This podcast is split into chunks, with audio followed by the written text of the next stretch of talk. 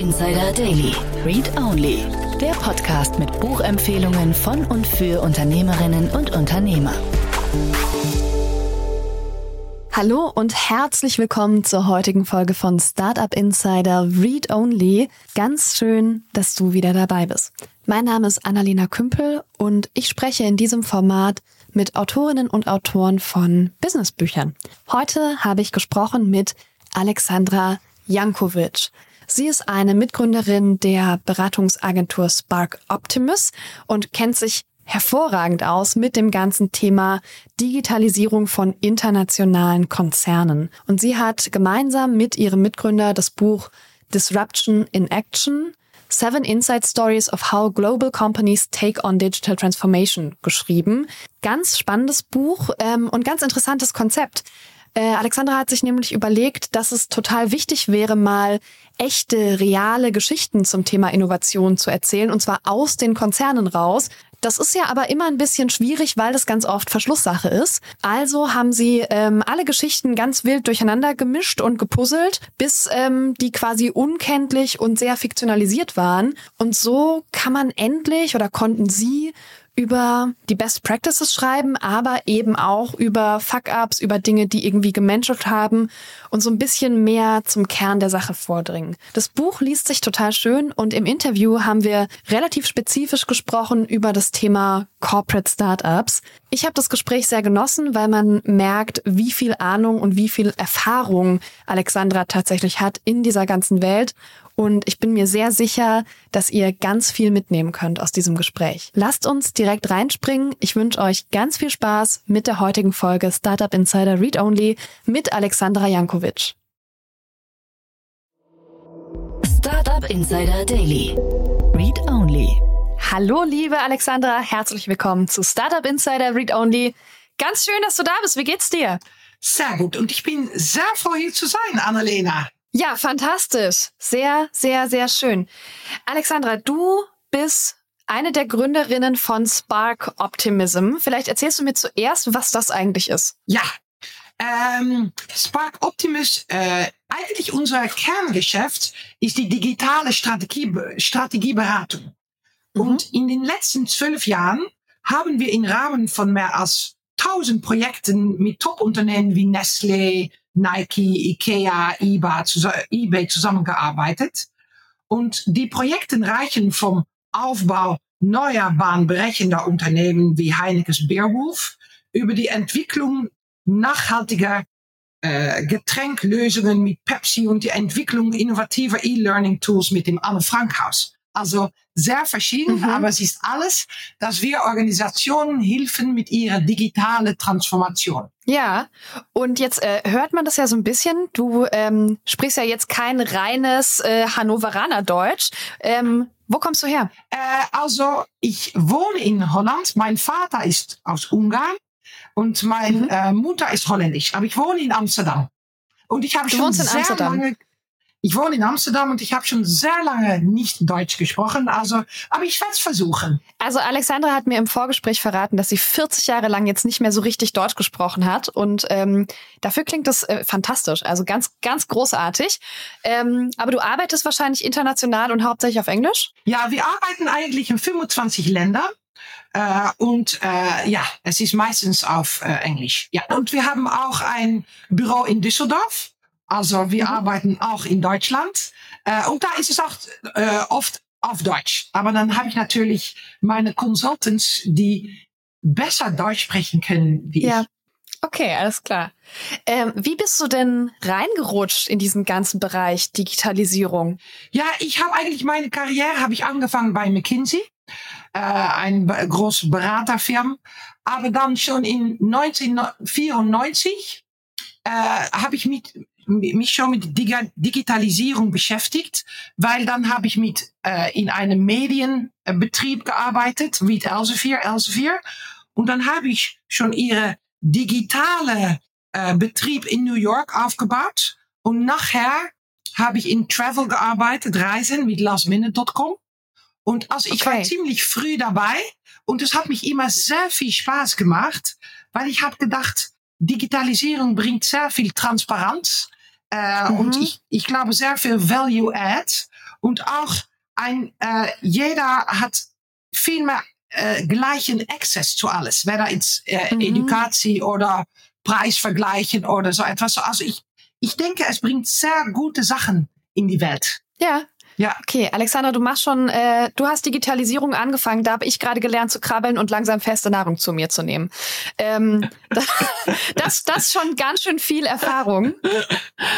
Ja, nein, äh, und äh, ich bin sehr froh, dass wir hier unsere eigene äh, Phasen haben. Aber ich glaube auch wirklich, weil ich bin natürlich mit Spark Optimus zusammen mit einem meinem Geschäftspartner Tom Voskes habe ich dieses Spark Optimus gegründet.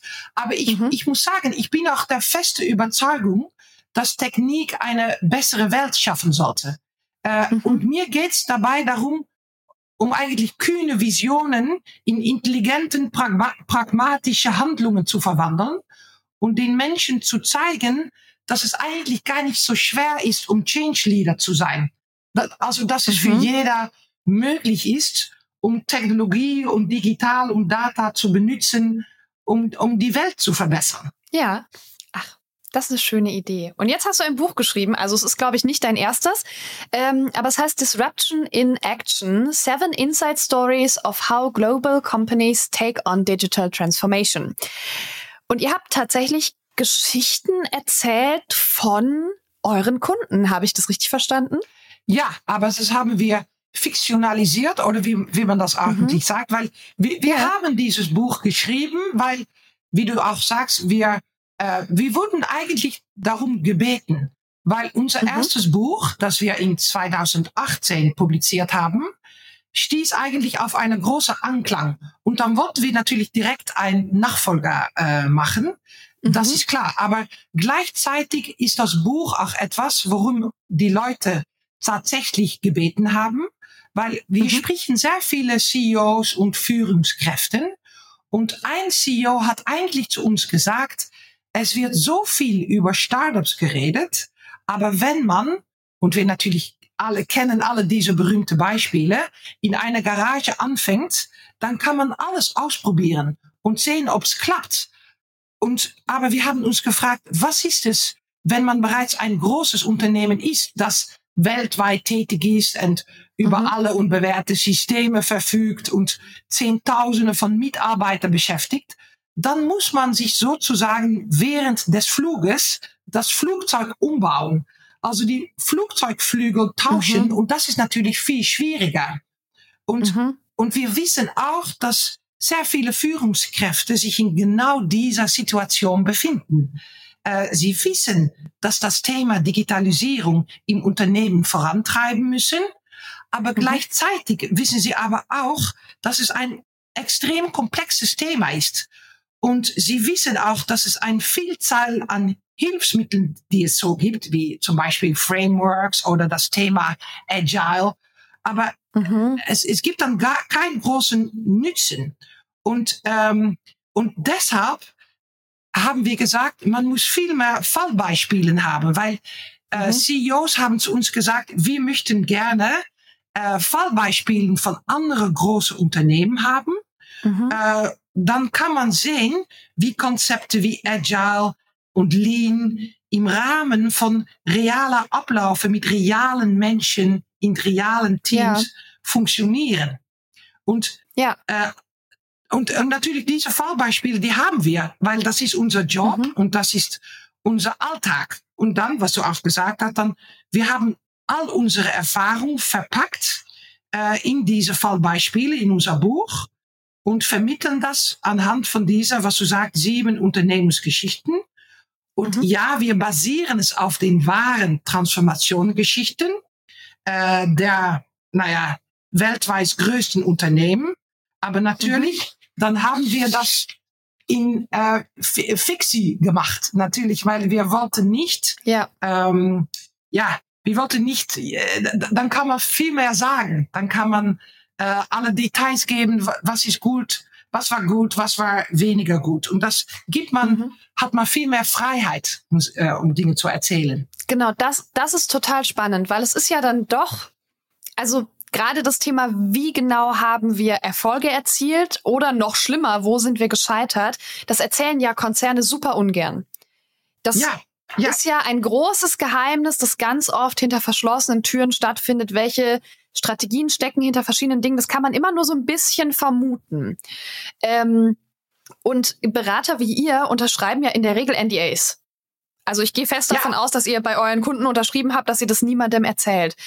Ähm, ja. Kann man wirklich, also wie konntet ihr dieses Buch schreiben, auch wenn ihr es fiktionalisiert habt? Es gibt ja jetzt mhm. nicht so viele große internationale Getränkekonzerne zum Beispiel. Also da hat man ja dann doch irgendwie vielleicht schon eine Möglichkeit, ein bisschen rückzuschließen. Habt ihr das mit euren Kunden abgesprochen, dass ihr das erzählt? Habt ihr einfach vielleicht trotzdem sehr viel verändert? Also wie habt ihr das geschafft, dass das wirklich rechtssicher ist und dass ihr da eure Schweigepflichten nicht brecht? Ja, nein, das ist eine ganz gute Frage. Äh, ich denke, es gibt mehrere äh, weltweite Trinkkonzerns und wir haben für mehrere auch gearbeitet. Also was mhm. wir gemacht haben, wir haben einen Unterschied, also wir haben äh, wir, wir haben es natürlich gemacht, was du auch sagst, die Geschichten haben wir fiktionalisiert. Und das mhm. haben wir natürlich gemacht, wie du auch sagst, weil dann hat man viel mehr Freiheit, um zu sprechen, was wirklich passiert. Äh, mhm. Auch die heiklen Dinge. Und äh, und zu sprechen über die großen Fehler, den Durchbruch, den Strategie, alles was gut oder äh, nicht gut geht. Und mhm. ähm, zweitens haben wir es auch so gemacht, weil äh, man kann dann das operativen Kerngeschäft mit den Menschen und den Politik verbinden. Äh, und man, es gibt auch sehr viele technische Informationen, wie zum Beispiel die Frameworks, aber die mhm. Geschichten werden eigentlich wirklich von der Charakter und der Frustrationen und Entscheidungen und persönliche Hintergründen bestimmt. Und so mhm. funktioniert natürlich auch Business, weil es sind Menschen. Und, mhm. ähm, und wenn man darüber nicht spricht, spricht, dann eigentlich, wir sagen immer, digitale Transformation ist 80 Prozent Leute, sind es die, die Menschen und nur 20 Prozent Tech. Äh, und mhm. deshalb haben wir gesagt, ist es sehr wichtig, um über die Menschen zu sprechen, weil das ist das ja. wichtigste Teil von die Transformation. Und natürlich die, das drittens haben wir die Geschichten, die wir in unserem Buch erzählen, die sind natürlich interessant, weil es macht sehr viel Spaß, um zu lesen. Und ich denke, mhm. man erinnert es auch besser, wenn es ein äh, Story ist. Ja. Storytelling ist natürlich viel kräftiger wie Boring Stories, um äh, Boring mhm. äh, Geschichte. Und äh, deshalb haben wir es auch sehr viel mit Illustrationen und so gemacht. Aber mhm. zu deiner Frage, was wir gemacht haben, um nicht in äh, Diskussionen mit unserer Kunde zu kommen, ist ab und zu haben wir die, wir haben die Industrie haben wir geändert. Also okay. den Trinkskonzern ist nicht der Trinkskonzern, aber etwas anderes. So, wir haben die okay. Industrie haben wir anders gemacht. Wir haben auch oft äh, Kunde von einer Situation in eine andere Situation äh, äh, äh, gemacht. Wir haben natürlich schon hunderte Kunden und mehr als tausend Projekte. Also wir hatten mhm. sehr viel Beispiele von fast mhm. 13 Jahren, um zu ähm, kombinieren in verschiedene äh, Geschichten. Und all unsere okay. Kunden haben es auch gelesen, weil also wir wollten sicher wissen, dass sie das kein Problem, aber niemand hat gesagt, mhm. ach, ich erkenne mich in dieser Geschichte, in dieser Funktion, in dieser Industrie. Also ab mhm. und zu haben wir vielleicht auch das Charakter von CDO, äh, der, der Chief Digital Officer haben wir gemacht. Nein, das machen wir der Chief Executive Officer. Also wir haben ganz viel geändert in Industrien, Situationen, Charakter, alles. Mhm. Okay, alles klar. Frage. Ihr habt einfach, äh, ihr habt einfach sehr viel gepuzzelt, bis es dann nicht mehr kenntlich war und ihr habt's gegenchecken lassen. Sehr gut. gut. Das ist eine gute Zusammenfassung. Okay. Und ähm, wer soll das Buch lesen? Für wen hast du es geschrieben oder habt ihr es geschrieben? Ja, der, ähm, ja, weil das ist gut um zu sagen. Also ich habe mit meinem Mitgründer von Spark Optimus, Tom Voskes, geschrieben genau. und Adrian Hornsby, ganz gut englische Schreiber, also dann wird's nur besser. Ähm, nein, also der, wer soll's äh, lesen? Also ich glaube, der naheliegendste Zielgruppe, das sind natürlich die CEOs großer Unternehmen, die digitale Trans Transformationen, Initiativen oder Partnerschaften äh, austreiben. Das Buch, denke ich, gibt genau ihnen äh, die Fallbeispiele, die sie gut brauchen können. Mhm. Aber auch außerhalb dieser Zielgruppe gibt es eine sehr breite Leserschaft, die von dem Buch mhm. viel lernen kann. Startup-Gründer und Gründerinnen können zum Beispiel einen Einblick in die Denk- und Arbeitsweise dieser großen Unternehmen gewinnen. Und das mhm. ist nützlich, wenn man versucht, mit ihnen zu konkurrieren. Aber es ist auch absolut unerlässlich, wenn man irgendwann mit einem dieser Unternehmen zusammenarbeiten möchte oder sein Startup an eines dieser Unternehmen verkaufen möchte. So mhm. viele dieser Geschäfte zwischen Unternehmen und Startups scheitern und das mangelnde Verständnis auf beide Seiten ist eigentlich ein großer Faktor. Mhm. Und vielleicht eine Sache, die Startup-Gründer und Gründerinnen aus diesem Buch mitnehmen können, ist es Unternehmensgiganten besser kennenzulernen und, und zu mhm. verstehen. Und ich denke, es ermöglicht Ihnen bei Ihrem nächsten Gespräch mit einem solchen Unternehmen viel klüger vorzugehen. Und auch für Unternehmen und Unternehmerinnen ist es eigentlich, also denke ich natürlich, ein spannendes Buch, ganz mhm. unabhängig von der Größe des Unternehmens, weil was ich auch schon früher gesagt habe, aber die Lektionen über Menschen und die zwischenmenschlichen Dynamiken sind natürlich universell. Und das ist natürlich, weil die digitale Transformation von 80 Prozent bei den Menschen liegt. Und gerade diese zwischenmenschliche Komponente sind universell. Und deshalb denken wir, dass die Erfahrungen in vielerlei Hinsicht anwendbar sind, äh, sind und dass man natürlich sich in Bescheidenheit üben muss und lernbereit sein muss und Ausdauer zeigen muss, ist klar. Aber im unternehmerischen Alltag und in Drucksituationen werden diese Ideale natürlich oft vernachlässigt.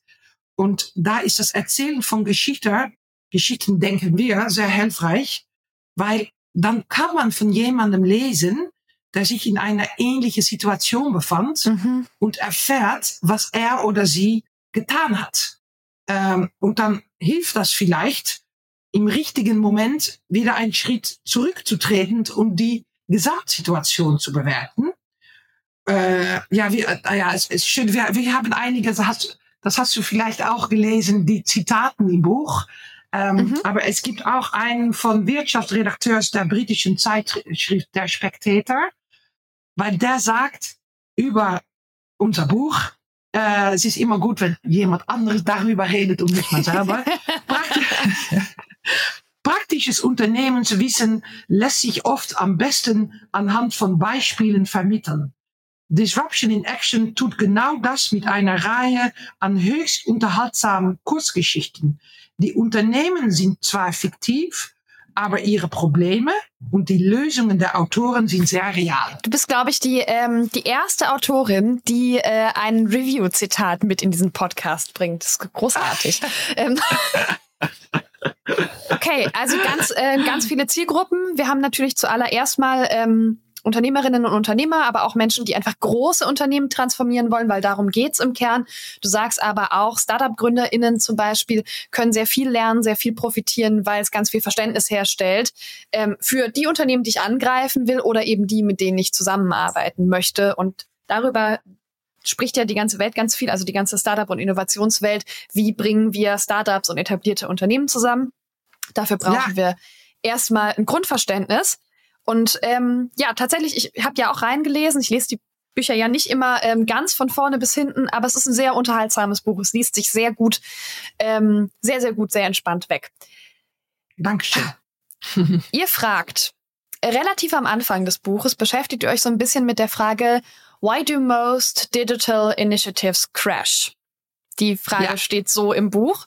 Ähm, und die Frage ist natürlich, Warum? Gibt es irgendwie einfache Gründe dafür, warum die meisten digitalen Initiativen kaputt gehen? Ja, es ist natürlich nie leicht und es gibt auch nicht sehr ganz gute äh, Statistik darüber. Aber ich, ich denke, mhm. ähm, wenn man es so liest, ich glaube, der, der Misserfolgsquote bei digitalen Umstrukturierungen wird in der Regel auf ungefähr 70 Prozent geschätzt. Das ist natürlich ganz viel. Und mhm. dabei kann es natürlich auch um riesige Unternehmensprojekte handeln, die Dutzende oder sogar Hunderte von Millionen Euro kosten. Oder mhm. es handelt sich um riesigen IT-Projekte oder sehr teure Übernahmen, bei denen sich die Mhm. Idee bereits bewährt haben soll. Und dennoch ist die Erfolgsquote sehr niedrig.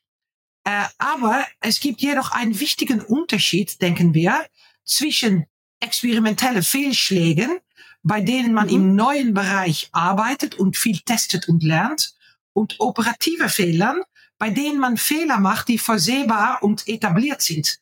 Und das sind die kostspielige Fehler, die oft vermeidbar sind.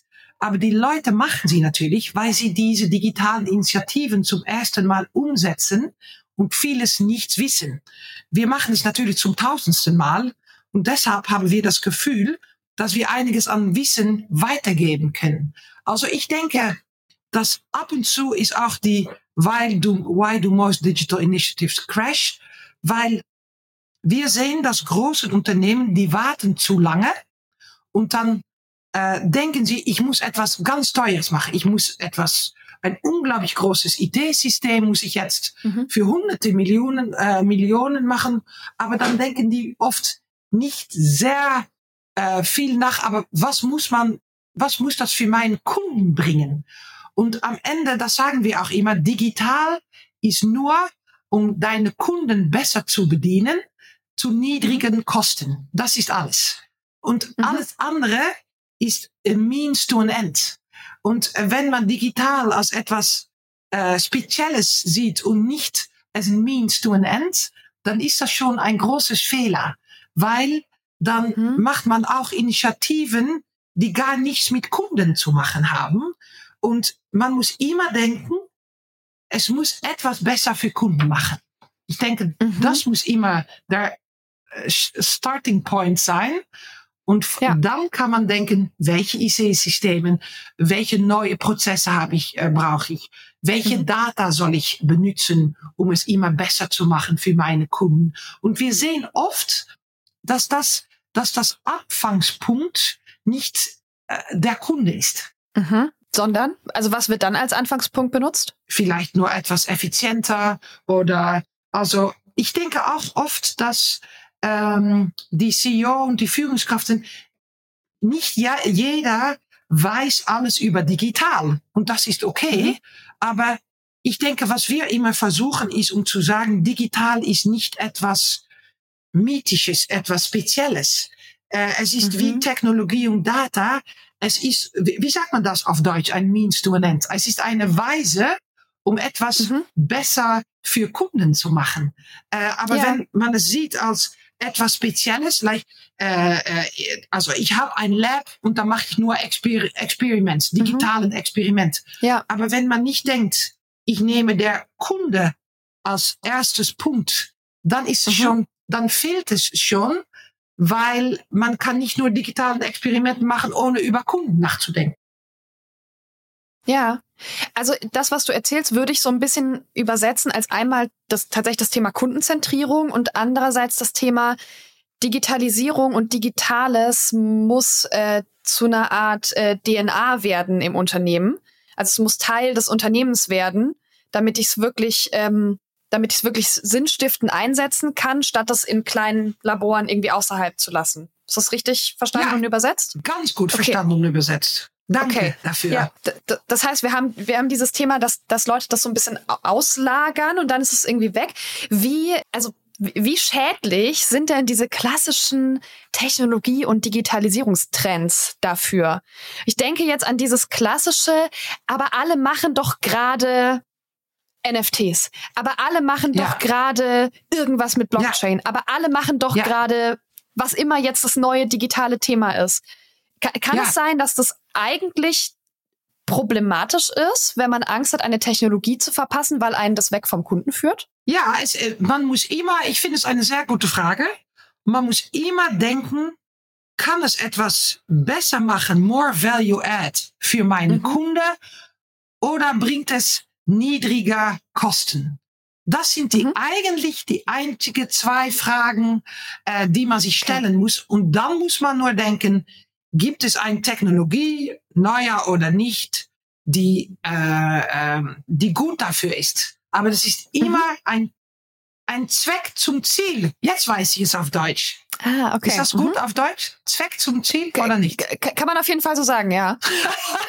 kann, kann ja, auf jeden Fall weil es ist, ja. ja, weil es gibt auch sehr viele Unternehmen, die müssen noch sehr viel, zum Beispiel, die sagen dann, wir möchten gern schon Artificial Intelligence benutzen. Aber dann haben genau. wir gesagt, sehr gut, natürlich muss man immer machen, aber muss man zuerst wissen, was, wofür äh, möchtest du ja. es benutzen? Und nicht ja. nur, weil du sagst auch NFT, Blockchain. Natürlich, Blockchain ist ganz schön, weil es kann sehr viele Transparency in der Supply Chain ganz geben. Und wenn es äh, vielleicht deine Kunde, äh, äh, weil die möchte gerne wissen, wo äh, was man isst, wo es herkommt, ist es sehr gut, wenn man Transparency in der Supply Chain, ähm, dann macht man etwas gut für die Kunde und mhm. man kann vielleicht auch äh, die Kosten niedriger machen. Das kann es eine ganz gute ja. Sache sein, um das zu benutzen. Aber wenn ja, man nur okay. denkt, es ist hip and happening, dann ist es nicht ganz gut. Dann lass uns mal eine eurer Geschichten angucken. Ihr habt ja sieben Stück ähm, erzählt und äh, natürlich als Startup Insider Moderatorin fand ich äh, die Story zum Thema The Corporate Startup total spannend. Kannst du uns ganz kurz erzählen, worum es in dieser Geschichte geht? Dass wir so ein bisschen äh, mitgenommen werden, ohne das Buch jetzt gelesen zu haben. Dass wir wissen, worüber ja. wir sprechen. Ja. Ähm, eigentlich also der ganz kurze Version äh, ist, ja, das, das Thema ist der Corporate Startup oder Venture. Und es mhm. handelt sich darum, dass ein weltweit tätiges Unternehmen gründet ein digitales Startup und beginnt ein vierjährige Reise durch unternehmerischen, ich glaube, wir sagen ja Höhen, Tiefen und Konkurrenzkämpfe. Weil ein Corporate, ein Corporate Startup ist natürlich ein ähm, etwas anderes. Und äh, mhm. man kann sagen, wie unterscheidet sich ein Corporate Startup von einem traditionellen Startup? Also an, aus der Sicht des Unternehmens besteht der Unterschied darin, dass es das Unternehmen selbst aufbaut und nicht aufkauft. Buy und mhm. Build ist natürlich immer, äh, was ein mhm. Corporate äh, sich denkt. Und es gibt auch einen strukturellen Unterschied, weil der grundlegende Unterschied besteht doch, darin, dass die Corporate Startup in der Regel mit der internen Bürokratie zu kämpfen hat äh, mhm. und dem Vorstand Bericht erstatten muss äh, muss. Und der Unternehmenskultur ist nicht immer sehr gründerfreundlich, äh, mhm. wie wir wissen. Aber auf der anderen Seite kann das Corporate Startup von den massiven Vorteilen seiner Muttergesellschaft profitieren. Es hat mhm. Zugang zu Kapital, zu einem riesigen Kundenstamm und verfügt über ein umfangreiches Branchenwissen. Und ein traditionelles Startup muss alles selbst machen. Man muss selbst Investoren finden, Kunden finden und erst alles über den Markt herausfinden. Also ähm, äh, und und dann, ich denke, was wir schon früher gesagt haben hier in dieser halben Stunde, ist, dass mhm. das Verständnis zwischen Corporates und Startups muss immer besser werden, äh, weil man muss zusammenarbeiten oder so ein Corporate Startup, weil zum Beispiel hier, man kann sich auch fragen, scheitern Corporate Startups häufiger. Hä?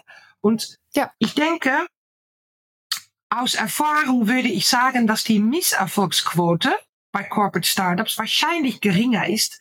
Und das liegt mhm. daran, dass man, bevor man überhaupt ein Corporate Startup wird, eine Reihe von Testbestanden haben muss. Markttests, mhm. Pilotprojekte, man braucht grünes Licht vom Unternehmen und so weiter. Und es gibt also weniger Querdenker mit einer verrückten Idee, die schnell in der Brüche geht. Äh, aber es gibt mhm. auch weniger Corporate Startups, die ihre Märkte äh, völlig neu erfinden. Äh, und mhm. da kann man natürlich fragen, wenn die Zuhörer auch Startups sind, äh, sind Startup-Gründer eigentlich auch gute Corporate-Innovatoren? Und das können sie sein, aber mhm. nicht unbedingt, weil wenn Gründer große Unternehmen betre betreten, gibt es na natürlich oft, das wissen wir auch, eine Art Gangwechsel.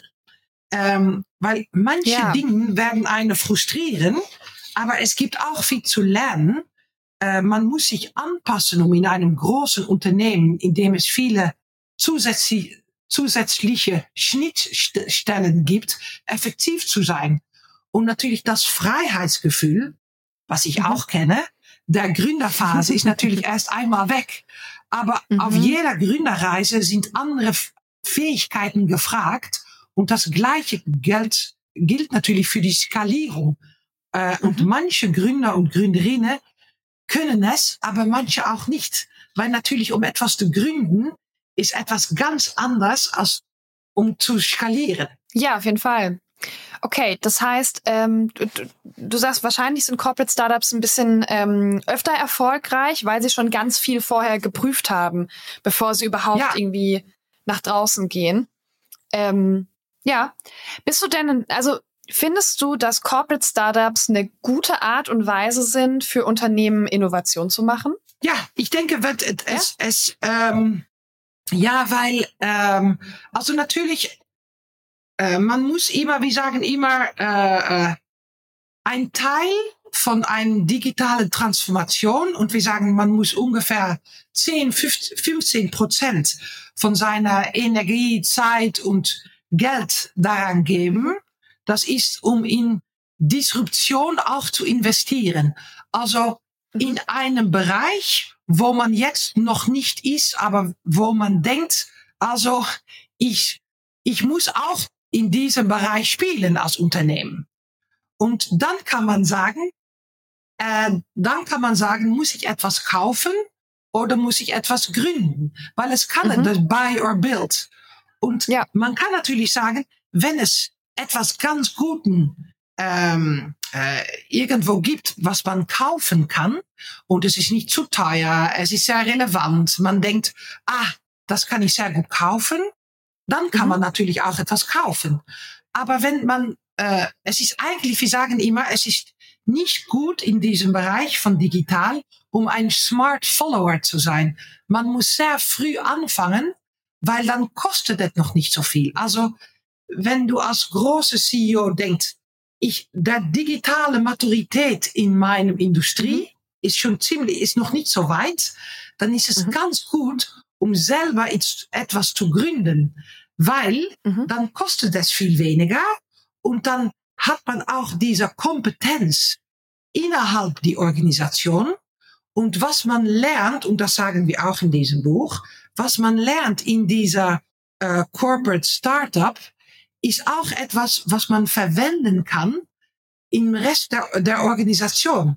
Weil ich denke, mhm. äh, es ist jetzt ein Corporate Startup, aber wir sagen immer, in 10, 15 Jahren sind alle Betrieben digitale oder technische Unternehmen eigentlich. Also dann muss man all diese, äh, was man lernt in diesem mhm. Startup, muss man verwenden im großen Betrieb, im ganzen Unternehmen. Mhm. Und am Ende wird eigentlich das ganze Betrieb dieser Startup. Ja. Vielleicht können wir uns einen ähm, konkreten Fall mal anschauen, der mir gerade einfällt. Ich weiß nicht, ob du das mitbekommen hast. In Deutschland gab es ja, ich glaube, es war letztes, vielleicht auch vorletztes Jahr, diesen großen Exit von Flaschenpost an Dr. Oetker. Ähm, und Dr. Oetker hatte vorher selber versucht, ja ein ähnliches Modell aufzubauen als Corporate Startup. ist damit aber gescheitert. Ähm, also, ne, die haben versucht, es selber aufzubauen. Das hat nicht geklappt und dann haben sie es gekauft. Hast du eine Idee, warum das nicht funktioniert hat? Also, warum konnten die das selber nicht aufbauen, aber Flaschenpost konnte das? Ich, ich weiß es gar nicht. Äh, ich, ich muss sagen, dass ähm, äh, ich kenne nicht die Details von dieser von dieser okay. Geschichte, aber mhm. ich denke, was wir auch, äh, nein, es wäre sehr gut gewesen, mhm. aber ich mhm. kenne nicht, ich, ich habe darüber gelesen, aber ich kenne nicht die Insights. Aber was wir oft, was wir im Buch auch schreiben, es ist natürlich eine ganz andere Kultur. Also man muss so ein Corporate Startup, muss man, äh, äh, wie sagt man das? Vielleicht werde ich es äh, auf, auf Englisch, oh nein, ich werde es noch auf Deutsch versuchen. Aber man muss es separat vom mhm. äh, Unternehmen machen aber es muss mhm. directly, you have to report directly to the board. Äh, okay. Aber es ist eigentlich noch ganz klein, aber man, mhm. den CEO muss sagen, das ist ganz wichtig, aber wir müssen es speziell, äh, uh, we, we have to put it separately, but it has to mhm. report directly to the board. Um, ja. And, um, uh, and we understand, wir, wir, wir wissen, dass die Kultur von dieses Unternehmen ganz anders sein wird von, mhm. von was wir haben. Und, äh, ja. und vielleicht die Leute, die wir brauchen dort, die sind teurer. Oder die KPIs, muss ich KPIs mhm. erklären? Oder Key Performance Nein. Indicators? Die sind ganz anders, weil es ist ein digital. Sie sind ganz anders von was mhm. wir gewöhnt sind. Und wenn Sie denken, dass Sie einen ganz großen, guten Erfolg haben in einem Jahr, ist das eigentlich ein ganz kleiner Erfolg, wenn man sagt, man hat ein Billionenunternehmen und mhm. wir haben, sie haben gesagt, ah, wir sind so froh, weil wir haben ein Million verdient. Und wenn man mhm. einen Betrieb hat von 20 Billionen, Billionen, ist das ein ganz kleines Zahl. Aber da muss man mhm. immer sagen, nein, äh, das ist ganz gut und wir verstehen, dass mhm. was wir hier machen, ist wirklich versuchen, um eine Marktposition zu erreichen mhm. in ein ganz neuer Markt. Und ja. ähm, also, also es sind andere KPIs, andere Kultur, ganz mhm. anders. Äh, und, und das muss man, also ich weiß es nicht in der Fall von Flaschenpost und Oetker, mhm. aber was wir beschreiben, ist so etwas. Äh, es sind normalerweise mhm. diese Fehler, die gemacht wurden, dass man nicht mhm. sagt, dass man ja, es soll das selber sein und warum ist es nicht schon so groß oder äh, mhm. äh, ja, so, so etwas. Ja. Ja, okay. Das heißt aber, also wenn ich mir große Konzerne anschaue und jetzt schaue ich mir ähm, die Perspektive des Boards an, ähm, dann, ja. dann ist ja so ein Corporate Startup eine winzig kleine Abteilung eigentlich. Ja. Also die sind ja, ja auch menschentechnisch, geldtechnisch, auf, die sind auf allen Ebenen winzig klein. Und damit ja. verbringe ich ja jetzt, wenn es einen Direct Report gibt, zum Board relativ viel Zeit. Das bedeutet, ich habe gar nicht nur nur in Anführungszeichen das Investment in dieses Startup, dass ich da Leute für einstelle, dass ich einen Raum dafür bereitstelle und so weiter, sondern ich habe vor allem ein großes Investment in Form von Time, von Time Sponsorship und ähm, na, also Headspace, ähm, den das Board damit verbringen muss. Und wenn diese Bereitschaft nicht da ist, dann hat das Startup keine, keine Verbindung dahin und damit keine Verbindung zur Gesamtstrategie. Ist das ja, ja, ich glaube, aber ich, de ich denke, das ist ja, ich, ich finde es sehr gut zusammengefasst, aber ich denke am Allgemeinen für digitalen Transformation, nicht nur für Corporate Startup, braucht man die ganze Commitment from board, weil sonst okay. geschieht gar nichts. Und man, und das ist für mich wirklich Leadership, dass man sagt, wir wissen, dass unter, unser Unternehmen nicht mehr da sein wird in fünf oder mhm. zehn Jahre, wenn man nicht wirklich diesen Transformation macht. Und dieser Startup ist nur ein Teil von dieser Transformation. Und dann mhm. haben wir gesagt, ich habe vielleicht nicht zehn Benchmarks von anderen Geschäften, die das auch gemacht haben, aber ich, man muss eine Vision haben, dass es wirklich, mhm. äh, das, das ist es. Dann muss man sagen, also ich mache ein Roadmap für die nächsten zwei Jahre und ich investiere äh, ich, ich, äh, I invest before I get the benefits. Äh, und man mhm. muss sich über mehrere, mehrere Jahre, Jahren muss man äh, den Commitment haben, um das wirklich mhm. zu tun. Also was mhm. du zu, äh, zusammengefasst hast, ist nur nicht nur für Corporate Startups, aber ich denke den Leadership, die man braucht für den ganzen mhm. digitalen Transformation. Zum, ja. zum Beispiel, ich habe auch Nancy McKinstry, die CEO von Wolters Kluwer. Das ist natürlich auch ein mhm. Betrieb, die eine ganz digitalen Transformation äh, durchgemacht mhm. hat. Die ist dort schon, schon seit 18 Jahren und die hat mhm. gesagt, für eine digitale Transformation braucht man eigentlich acht Jahre. Äh, mhm. Und in diese acht Jahre muss man den ganzen Organisation anders machen. Also das ist ein mehrjähriger Commitment, die man haben muss. Okay. Baue ich so ein Corporate Startup am besten nah an der Konzernzentrale auf oder schicke ich das nach Berlin in irgendeinen coolen Coworking Space? Ja, Berlin ist natürlich gut, weil es gibt sehr viel Talent dort. Aber mhm. äh, und das Startup sollte auch besten außerhalb des Hauptsitzes angesiedelt sein. Äh, sonst wird sozusagen erdrückt. Aber mhm. äh, die Nähe natürlich zu digitalen Gründerszenen wie in Berlin ist gut. aber man braucht auch Leute, die die Muttergesellschaft wirklich verstehen, um die Vorteile okay. auch wirklich nützen zu können. Mhm. Also ein Standort außerhalb der Zentrale ist gut, aber nicht zu weit weg. Okay. okay. Dann lass uns mal rausgehen aus der Geschichte ähm, das äh, Corporate Startup. Ihr erzählt ja sieben Geschichten. Das heißt sieben verschiedene Wege, ähm, Corporate Innovation zu machen. Sind denn das Wege, die jedes Unternehmen einfach nachgehen kann? Also kann ich das einfach kopieren als Unternehmen? Oder ähm, muss eigentlich gerade jeder Konzern, jedes große Unternehmen so ein bisschen seinen eigenen Weg finden, weil es dann doch immer sehr individuell ist? Also gibt es diese Gesetze, die einfach funktionieren oder ist es immer ein Einzelfallthema? Ja, äh, naja, jedes Unternehmen ist natürlich einzigartig. Mhm. Aber Unternehmen können eine Menge voneinander lernen und mhm. Keiner dieser Geschichten stellt einen allgemeinen Fahrplan dar, dem andere folgen können. Aber wie wir alle wissen, funktioniert das sowieso nicht. Die Geschichten zeigen ein Unternehmen, einen Fall und alle Nuancen, die sich daraus ergeben. Und mhm. es liegt dann an den Gründern und Gründerinnen, das Gelernte auf die spezif spezifischen Bedürfnisse ihres eigenen Unternehmens anzuwenden oder die CEOs. Mhm. Äh, mhm. Und natürlich nur sie selbst wissen, wie sie das tun können.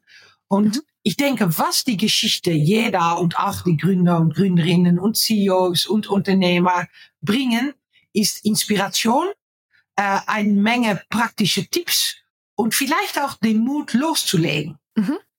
Das ist schön. Und wir haben ja jetzt, also ihr sprecht über große Konzerne, ne, also ganz viele multinationale Konzerne. Äh, wir sprechen ja in Deutschland ganz oft über den deutschen Mittelstand, der teilweise auch sehr international ist, aber doch wesentlich ja. kleiner. Funktionieren diese Wege auch für den Mittelstand oder sind die eigentlich zu groß, zu viel, zu teuer? Ja, wir, wir haben natürlich über globale Unternehmen geschrieben, mhm. äh, aber wir haben natürlich hunderte von Projekten mit kleinen und mittleren Unternehmen sowie mit reinen Digitalunternehmen umgesetzt. Und mhm. wir stellen fest, dass sich dort die gleichen Geschichten abspielen. Äh, wie wir immer sagen, geht es bei der Digitalis Digitalisierung wirklich um Menschen und die haben nun mal viel gemeinsam. Egal, ob sie in großen oder kleinen Unternehmen arbeiten. Und weil wir allen wissen, wie es ist, sich bedroht zu fühlen oder Angst zu haben oder schlechte mhm. Entscheidungen zu treffen, wenn wir gestresst sind. Äh, aber wir alle sind auch in der Lage, uns inspirieren zu lassen, neue Ideen zu haben und etwas zu verändern. Und genau das ist die Botschaft des Buches. Die digitale Transformation betrifft uns alle. Und, aber wir können auch allen etwas, wir, können es alle. Äh, also, es betrifft uns alle. Äh, aber ich denke, es gibt auch genügend Inspiration, ähm, vielleicht um sich empowered zu fühlen, mhm. um das auch selber zu tun. Mhm. Cool. Und dann, äh, Alexandra, wir sprechen schon fast eine Dreiviertelstunde miteinander. Das heißt, wir müssen hier langsam äh, diese Podcast-Aufnahme beenden. Und ich ähm, finde am Schluss immer ganz spannend, wir haben ganz viele tolle Expertinnen und Experten hier. Ähm, Gibt es irgendwas, was du unserer Zielgruppe und den potenziellen LeserInnen deines Buches gern noch mitgeben möchtest? Naja, natürlich lesen. Nein, ich denke, äh, äh, nein, ich denke, wir haben schon äh, von alles gesprochen. Äh, und ich glaube, wir haben wirklich uns viel Mühe gegeben, um die Komplexität von einer Transformation so, wie sagt man das, so, so leicht wie möglich mhm. zu teilen, äh, so dass man nicht denkt, uff, es ist sehr schwer, um zu tun, aber ähm, es ist möglich, um es zu tun. Mhm. Das klingt gut. Alexandra, vielen, vielen Dank für ähm, über 40 Minuten Podcast auf Deutsch. Fantastisch, hat sehr, sehr gut funktioniert und ganz, ganz schön, dass du dich getraut hast und dass du ähm, dein Buch und deine Ideen hier vorgestellt hast. Und damit würde ich sagen, verabschieden wir uns und wir hören uns hoffentlich beim nächsten Buch. Bis dann. Bis dann. Dankeschön, Annalena. Startup Insider Daily. Read Only. Der Podcast mit Buchempfehlungen von und für Unternehmerinnen und Unternehmer. Das war's auch schon. Das war das Gespräch mit Alexandra. Ich hoffe, ihr hattet Freude dabei, uns zuzuhören und ihr konntet was für euch mitnehmen, habt vielleicht ein bisschen was Neues gehört und habt jetzt womöglich auch Lust, das Buch zu lesen. Wir hören uns nächsten Sonntag zur nächsten Folge Startup Insider Read Only und ich wünsche bis dahin eine fantastische Woche. Ciao!